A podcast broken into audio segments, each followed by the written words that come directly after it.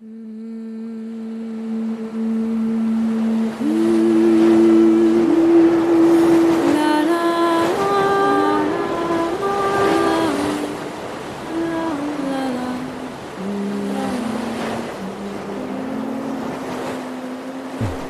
then we start. And let's do this in English for the very first time, as my guest feels more comfortable with the English language than German. Um, but for the beginning, if you listen to the podcast for the first time, um, I may introduce myself. My name is Yolande, and this is the Mermaid Project. And it's a research project for a performance I'm planning next year. And the protagonist, the little mermaid, gave me the order to talk with different people about loving and relationship. And uh, as I'm traveling right now, I just ask who could cross my ways. and this is uh, Patryk today, uh, Hello. who was introduced by me with my previous guest, uh, Dominic. Hello, Patryk. Yes, hello.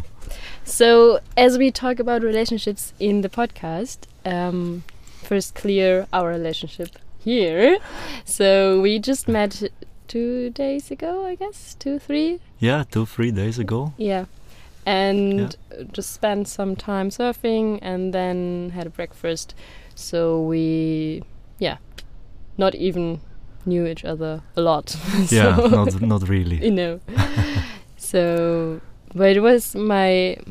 We started talking about the podcast at breakfast, and what I think was very funny when we talked about it, and you asked for the topic, and I said, "Yeah, love and relationship," and you responded, "Same like Dominic." You both were like, ah, "Oof, love and relationship.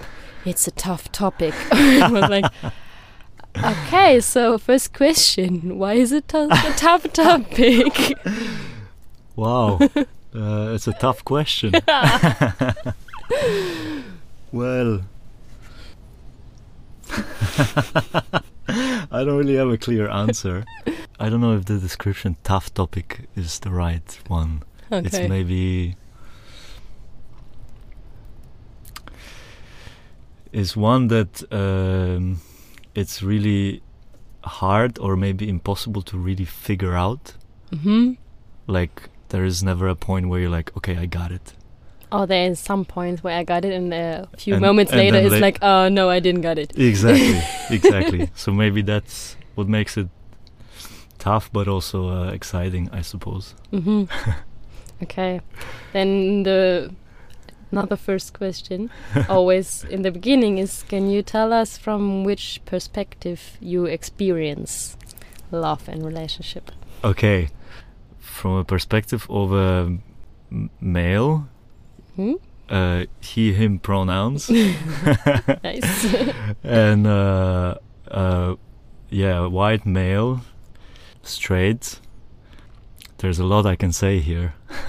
tell what you think what is necessary to know for the yeah, listeners. yeah. I think I think this is yeah more will come probably in the conversation, but yeah, this let's let's start with that. Okay, Yeah. nice. okay, when we um, sat with the breakfast, you said that you're talking a lot at the moment with other people about the topic, and I wondered if that was always like that, that you're like talking a lot about. Hmm. In a way, probably it's a topic, uh, always. But probably more intensely in the last few years. Mm-hmm. I mean, p- partially based on personal things, Mm-hmm. partially based on things that are happening around me. Mm-hmm. like um, friends getting married and things like this and being asked questions and you know and um, yeah i think there was a shift that like some years ago to have a bit more specific wish Mm-hmm. What Um, kind of wish?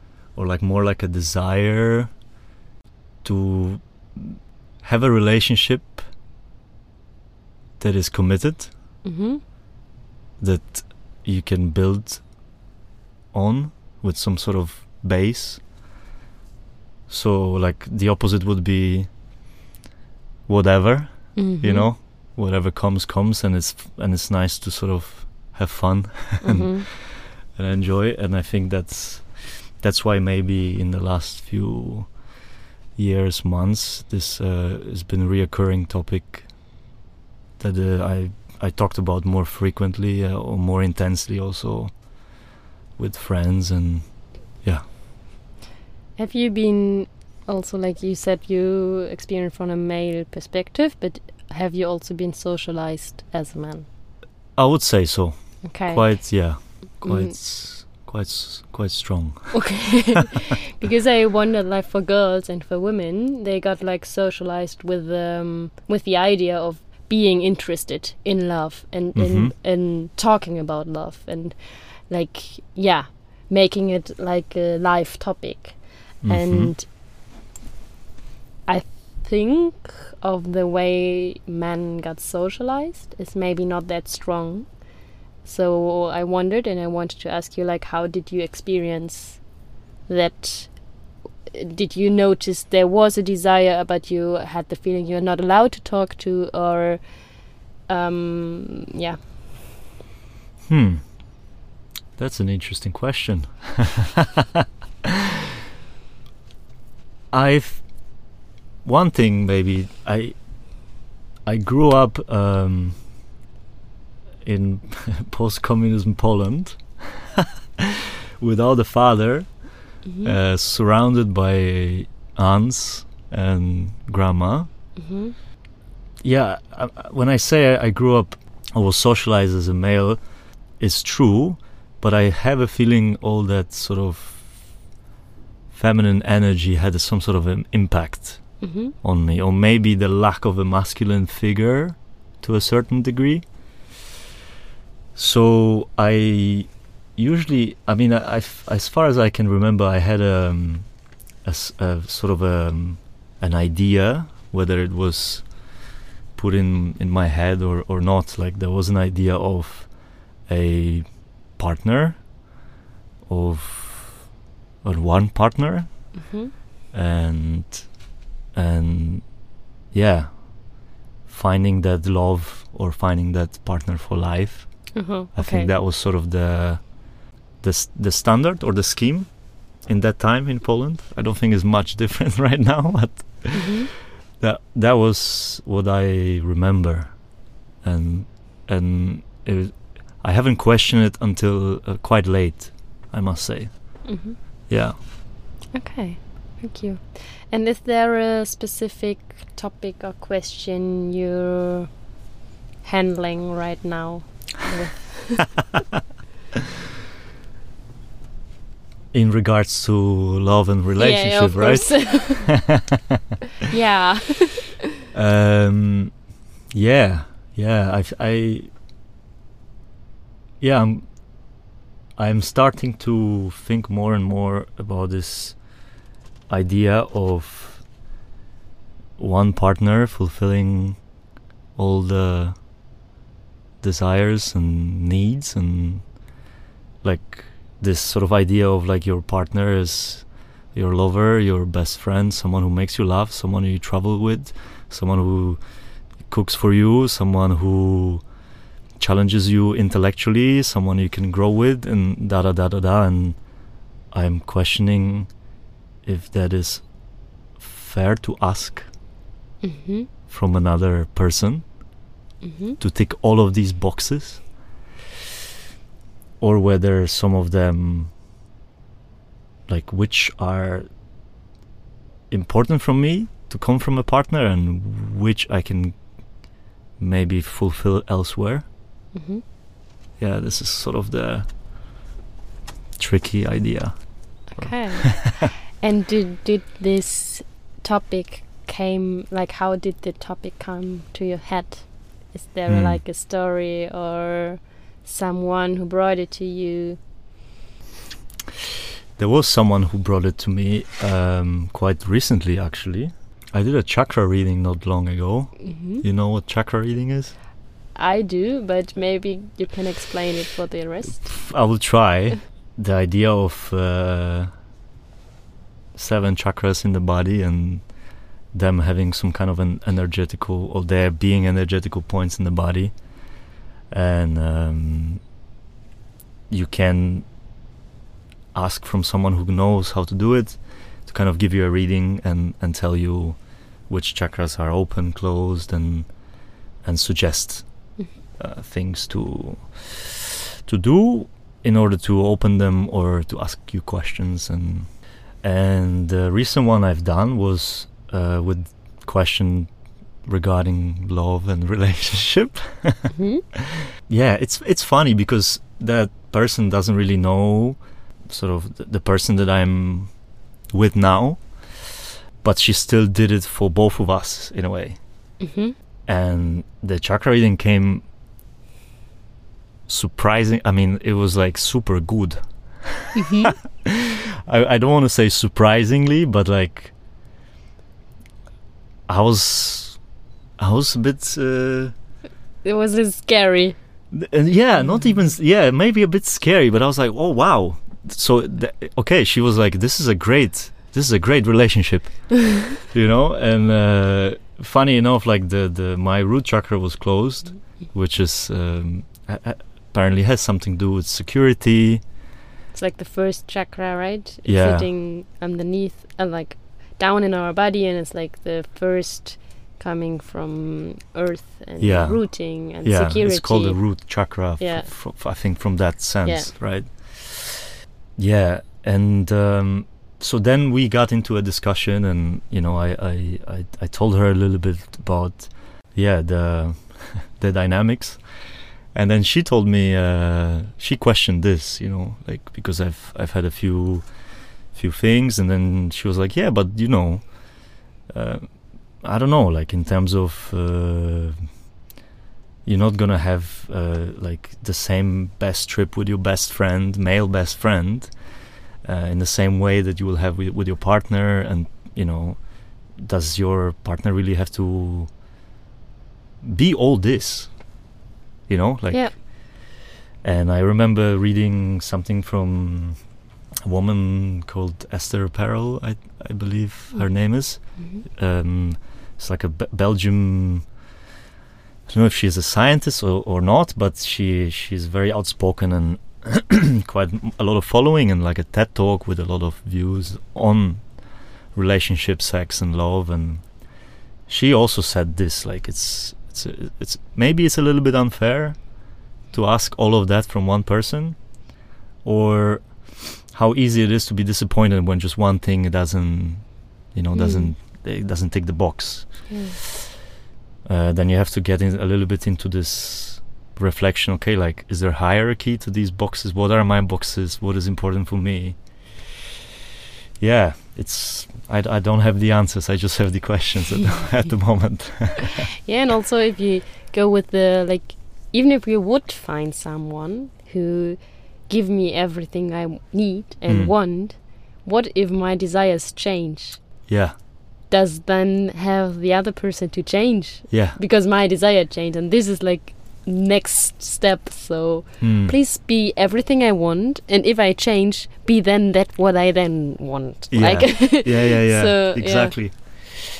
Yeah. yeah, This is no. It's really. I haven't even thought about that, but yeah, it's it's true that desires change and and things you want and yeah, I've experienced this myself also. Like, especially from this, like, okay, you know, like you meet someone, there's there's a story, and then you like, well, let's see what happens. You don't really think much, and then three years later, you know, yeah, it's it's it's I don't know. It's been like yeah, because the sort of story that I'm referring to has been three years and it's uh, still ongoing and developing and in this f- in this time it it crashed it uh, you know it was on off uh, non yes never again da di da di da so so you know, and I also I've I, I also started expressing this desire, like, okay, but I what to do now? Mhm. and do you think it could relieve a relationship if I um, satisfy my desire, which my partner doesn't want me to um, satisfy, hmm somewhere else? Like, for example, I'm in a relationship and I'm really into, I don't know, s- crazy sex stuff, which Yeah. my partner doesn't want me. Mhm. Um, and it's a desire of mine. And then if we live in a monogamous relationship, it's Mm. like I love my partner, but I also love doing this. And how then I, it's like you said, like is there a hierarchy in Yeah. in what I want? And because I know this story from someone else, it's like then could it be a relief to the relationship if the person satisfies this desire somewhere else and the relationship gets like what it is Yeah. but the pressure of you just don't want me to give this one thing Yeah. is like took away from the relationship Yeah. I believe it's possible. I actually had uh, a, an interesting conversation with a friend of mine who's um, getting married this year, who's been a who has had a partner for a, for a long time, and he said, um, I still don't know what to think about it, but he said something very interesting, and he said like um, he wants to get to the point where they're so they're so solid and so secure and good with with his partner that he can compare it to like uh, you know a best friend that he loves. And that best friend that he loves you know finds an adventure or finds someone that he has a good time with and you know could be in sexual way could be in adventurous way could be whatever and he's genuinely happy for them mm-hmm. should be the base shouldn't it yes i just want the other person to be happy Exactly. And so the same way, if he loves uh, his partner, and that happens, why is that different? yeah Why shouldn't he be happy as Yeah. well? Yeah, Right? why why shouldn't be the standards for rela- a, for a lo- romantic relationship and a friend relationship? Mm, I also asked me this in the preparation because I read again the book. I always read it again uh, from Bell Hooks, All About Love. I don't know. uh, Don't know. yeah, read it or listen to it Okay. and in one chapter she also discussed that it might happen that we accept stuff in romantic relationships we would never accept in friend Mm. relationships or in mother daughter like she gives the extreme example that we will never accept if a friend hits us Mhm. but a lot of people accept this in a romantic relationship if you Mm. fight and it gets like bodily contact Mm, mm, mm. so why shouldn't be like there different standards and also like you said like with my friend is i want her to be happy and it's nice if she is with someone Yeah. and i can be happy for her why can i not be happy for the person i love the most right? And I think it. I mean, I think it has to do a little bit with that. I mean, of course, I think that there needs to be time with each other to build something, so that, like, when that, would, I mean, in ideal case scenario, right? That if my partner would, you know, find something like this, I would. I think if I if I have the one hundred percent trust and security that that my partner does it with you know with the pure intention still considering me still considering the relationship not just you know going wild on a you know friday night party and just you know like something very responsible. But when approaching this in a responsible way um i think that this ha- has to be possible somehow. Um And it's crazy that it's like, like that sexual interaction is like a specific thing, right? Yeah. Because, um, if I, in a relationship, my, in like in my past time, my ex-boyfriends had never a problem that I share intimate, um, pri- like private uh, talking Uh-huh. with friends. But if it comes to body contact and sexual stuff, it's like, oh no, That's a no go. that's a completely no go. And this is what I wanted to ask you. Do you know where this connection between because it's then it's a topic of mm, claim of ownership Yeah. of the other person of the Mhm. other person's body. Do you know where this connection comes from from relation relationship and this claim of ownership of the body? Wow. I've I've read a book called Civilized to Death, Mm-hmm. and in that book, it was very interesting because he was explaining um, different Aboriginal tribes, or uh, uh, not Aboriginal, I suppose is Australia, uh, like uh, uh, um, indigenous tribes Mm-hmm. uh, that have been studied by uh, anthropologists, and a completely different idea of this sexuality, birth, da da da. He gave an example that that the woman pregnant would like to have sex with as many partners as possible Mm-hmm. during the pregnancy to absorb all the best characteristics from each one of the partner. Wow. Okay. Another one was, I mean, this is that that father is considered the person who had sex with her last before birth. Uh huh.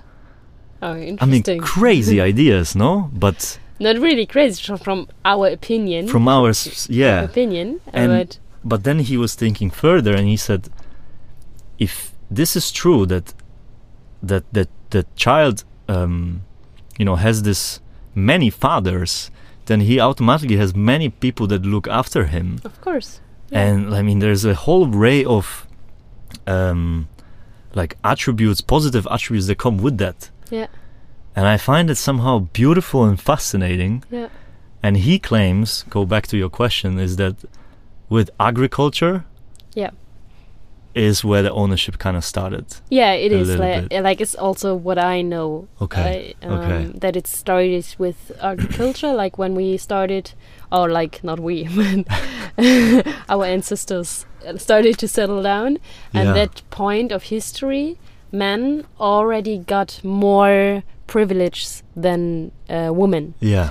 and then it came to the woman needed something yeah and the only asset women had were their body and their virginity Ah. so this was their price on the market kinda Oh, okay. and so they were forced to be very um i don't know the word specific uh-huh. with it Uh-huh. and don't give it to like to, to- restrict themselves. Yeah. Uh-huh, uh-huh. Yeah, yeah.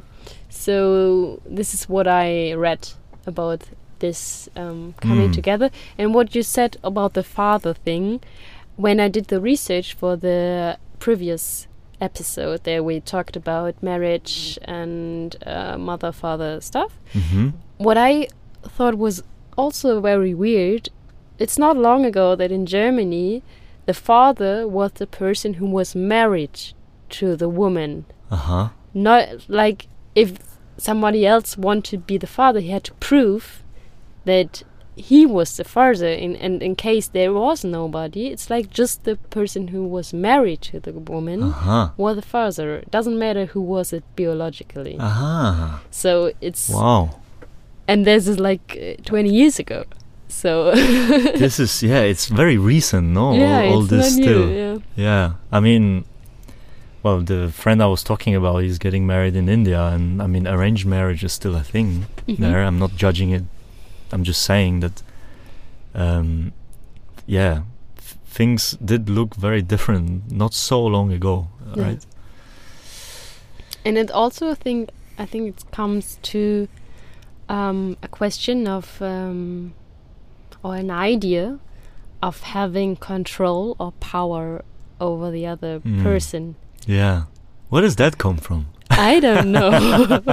Yeah, Yeah. because I, I do think I, f- I don't know I think from a man perspective this is this is there is some sort of insecurity issue with th- that that has to do with this ownership feeling like not really ownership but like yeah I don't know when this sex idea became so sacred that it's just like you know it's just with me until the end of the day and nobody else you know? Mm. and why is it such a huge drama when it happens that you do it with someone else?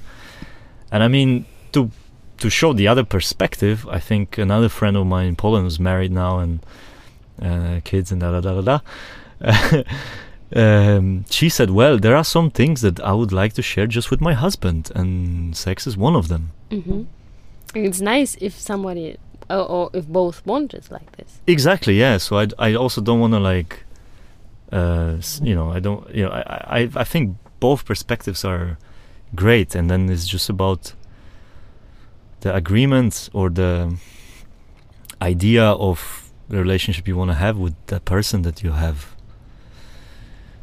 But yeah, it's it sounds so easy, you know. Yeah. Yeah, I found a, a very interesting quote of uh, C.G. Jung. I don't know if you know him. It's uh, um, very famous psychologist after Fro- Freud. ah, Jung, yeah. Yeah. Sounds uh, sounds. Uh, And I really like the quote because it said like, "Where love regimes, there is no will to power, and where power takes persistence, love is absent." So, um, aha, because I talked aha. the previous day, I talked with someone else about uh, power in love and power in relationships, and he talked a lot about power, and I was like, at some point, I'm like, why is Mm. it? Power has nothing to do with love. Yeah, where the this idea of I have power over you and or I ha- want to have the power here, there is no love. I think. Uh, I mean, when you look like mother-child relationship or like parents-child, no, like this is this idea of of love. I don't know. Maybe it's not the best example, but yeah, it's this. I don't know where it comes from. I'm certainly like guilty of that, especially in my previous relationship. Like you know, very, very um, jealous and da da da. You know, and this idea of like, no, you're mine. Who are you to say? You know, like Of course. yeah, I, and I think the m- I think the at the end of the day, the work should be on oneself, right, to solve all these things, and not to like try to change the other or try to impose some of your will on someone else. Like, I don't know how to explain it, but I have a feeling that the more you really busy with your own shit Mhm. and figure out that it will make yeah i don't know you can say that you will attract the people that you know da da da Mhm. but uh, certainly will make things easier you know to to understand yourself a little bit with your shortcomings and insecurities and Yeah, I, I think it's um, part of our responsibility to to take care of our shit because everything I don't clear with myself, I put everyone else in the face. yeah So And everyone everyone has to deal with my unsolved problems. yeah exactly So and if I'm living in a relationship, um, I don't want someone else. Also, it makes me um, the opposite of independent, like dependent yeah on the other person. wow.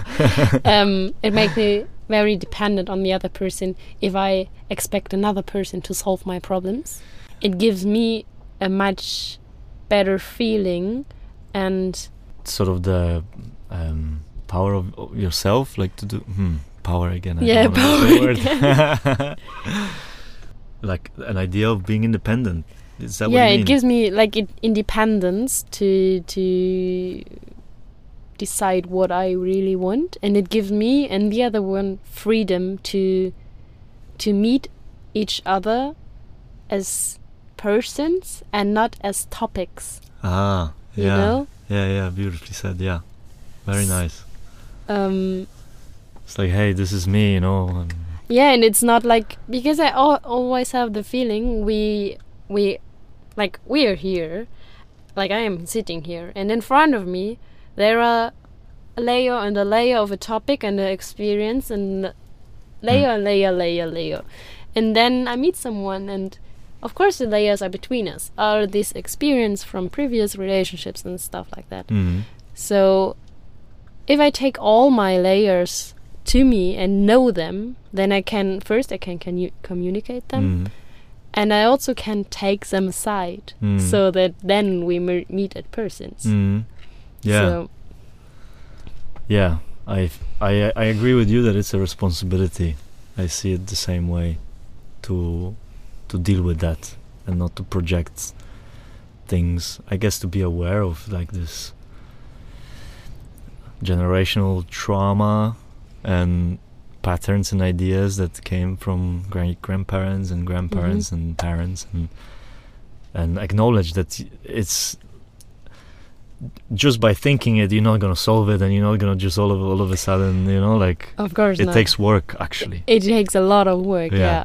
Yeah, yeah yeah, and I think it's I find it quite important to realize that but then it's also not enough because to realize it and to work on it two different shoes. it's, it's definitely yeah it's definitely something that, I mean it's definitely fine like nice to be aware of like one's own uh, issues or problems or challenges but then uh, like to really to really dedicate time and energy to work on it I think it it takes a lot and but I, I think it's important And do you think it's for a man, it's um, or as a s- socialized man, is Mhm. it tougher than for a socialized woman? Yeah, I, th- yeah, that, yeah, I, I think, s- I think so.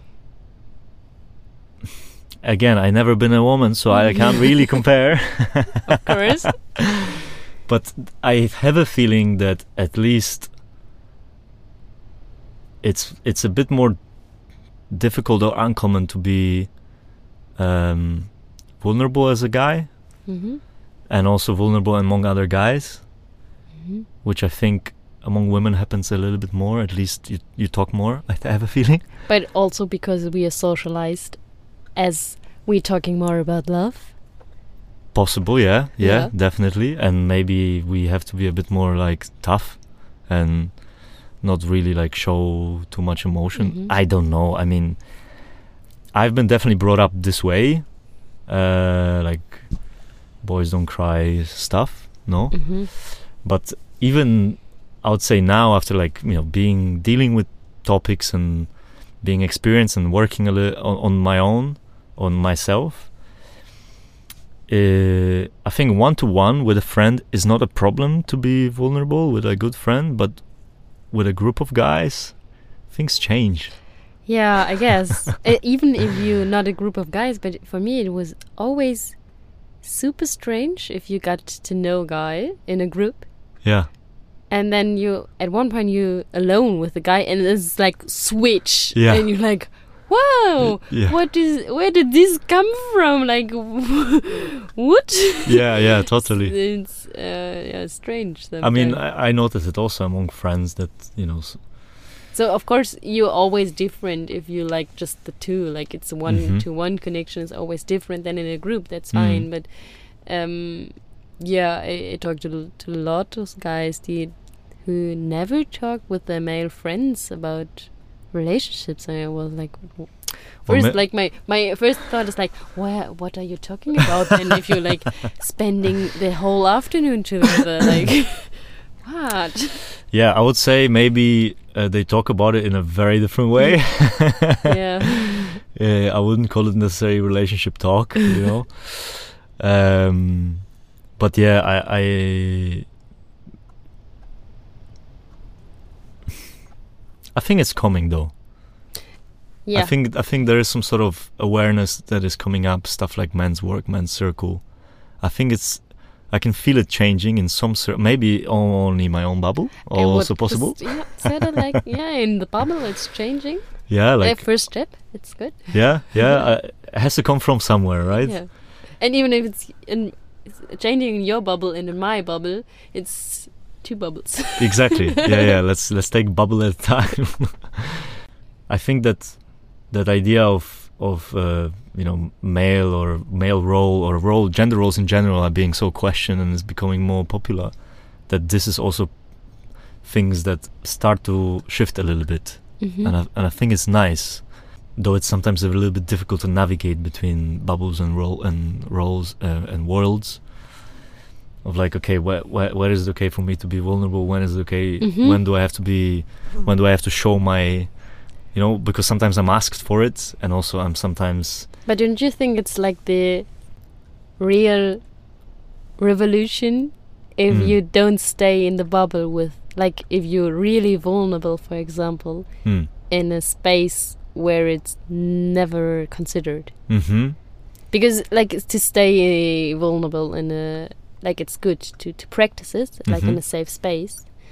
But I really think if we want to change stuff, mm-hmm we have to take this change to the space where it's like not Mm. expected. yeah I agree but it's tough yeah, of course. Never said that it's easy. yeah yeah yeah yeah and i and i think step by step i think like n- yeah it's a good I- I- way, step by step. yeah I, I yeah that's what i would say Yeah. and then coming back to like the whole topic we had today, um, what I also thought there's like always one sentence which is like said easily. Uh, it's like love is the only thing which gets more if you share it. uh-huh And uh-huh when somebody said it again to me, I was like, oh yeah, this is a good um, argument to don't share it just with one person. ah because if yeah if you share it with more blah, persons Yeah, it yeah. gets more and more and then it, the question of one question in the script of the mermaid from the tryout i did last year was also is more love always better yeah. Ooh. Okay. It is it's a lot there now to to un, un, un unravel. Yeah I, I don't know because you have to be love is like what does that mean even no? So I, I agree to a certain extent. I agree that yeah why not share it with more but what, what does that mean? Of course. Right? Like I, it can mean so many things. So in general i would say yeah for sure. But then you have to see what that means for you and for the people that are close with you i suppose. Like your close closest people. Mhm. as i think as long as you really care for someone and, and care about someone that you, you so you do things with the consideration Mhm. you know Mhm. and i think that is the most important thing like to to be considerate no matter what you do and that is also super vague to say obviously Yeah. like what does that mean to be considerate but like what we talked before you know like have an agreement know what what is this where are we you know and when when you get frustrated not the first thing to to just drop it or to go sideways or something you know but Yeah. to be like hey how is how is it how how important is it for me? And can i can i be okay with myself towards that person with the things that i'm doing? And and yeah it's it's tough it's an integrity question and it's uh, and it's not always so easy to just be like very on point of course. right? Uh, things happen that might get you off track and stuff like this so yeah when you're talking there come another a lot of quotes today uh-huh. But it came another quote to my head, which I um, I'm not sure who said it. I will look it up again. uh-huh. Um, but I heard it in a Dharma talk of um, of a Buddhist um, teacher, and it was. I'm not really sure what love is, but I'm really sure it has a lot to do with paying real attention.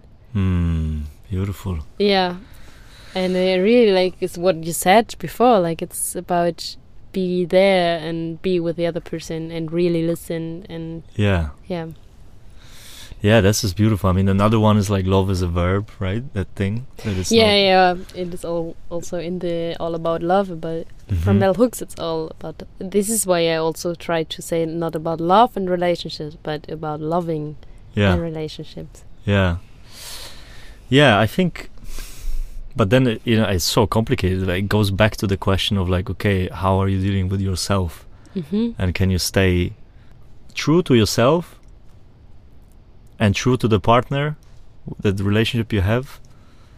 No matter what like the things that you do are truthful and you are yeah, y- again then mistakes also happen, no? Like fuck. How, Okay. yeah. I don't know.